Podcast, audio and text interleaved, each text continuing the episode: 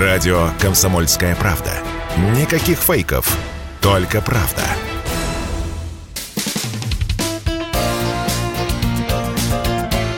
Говорит полковник. Нет вопроса, на который не знает ответа Виктор Баранец. Итак, уже известно, что во время встречи с президентом, верховным главкомандующим, министр обороны России Сергей Шойгу объявил об освобождении Мариуполя. Что это такое? Что это значит?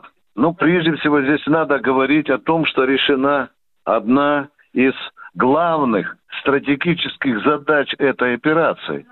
Вспомните, ведь э, в этом городе до начала операции проживало более 500 тысяч человек. И этот полумиллионный город сегодня освобожден. В этот измученный, израненный, искалеченный город пришел мир. Это, я считаю, одно из крупных достижений э, этой операции, которая, к великому сожалению, досталась с немалыми жертвами. Ликвидирован гарнизон укронацистов, который на начало боев за этот город насчитывал от 8 до 10 тысяч человек. Ну, а теперь вот о том, что Путин приказал отменить штурм Азовстали. Что это такое? Какой логикой руководствовался Путин, когда приказывал Шойгу отменить штурм? Что это такое? Ну, прежде всего, Путин радикально изменил ситуацию, сам характер предстоящей операции. Он из боевой операции приказал превратить ее в гуманитарную.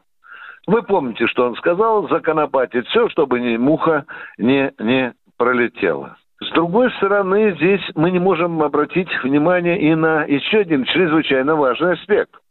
Путин снова и снова предложил сидельцам Азовстали, этим нацистам, в том числе и э, крайним нацистам в лице э, батальона Азовсталь, он, Путин, снова предложил им два варианта.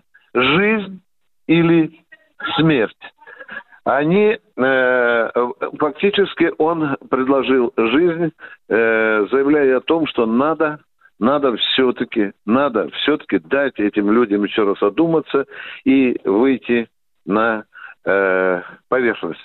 Я обратил внимание на то, что Шойгу сказал, что вот этих людей которых мы ожидаем из этого вонючего, страшного черного подполья, ожидает 15 автобусов с э, медиками, с врачами.